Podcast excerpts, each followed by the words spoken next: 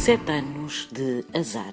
O número 7 está associado ao sobrenatural e acredita-se que traz sorte, sucesso, mas também azar. Deus criou o céu e a terra em sete dias, e são por isso sete os dias da semana, eram sete as maravilhas do mundo, eram sete os planetas conhecidos e eram sete as idades do homem. Apenas exemplos de como o sete foi e vai surgindo nas nossas vidas, e apesar de serem sempre sete os anos de azar, como por exemplo quando se parte um espelho, a verdade é que o sete está normalmente associado à sorte. Ter sete filhos ou filhas é sempre um sinal de prosperidade para os pais, e diz-se mesmo que o sétimo filho é um Benjamin com muita sorte. E não há duas, sem três.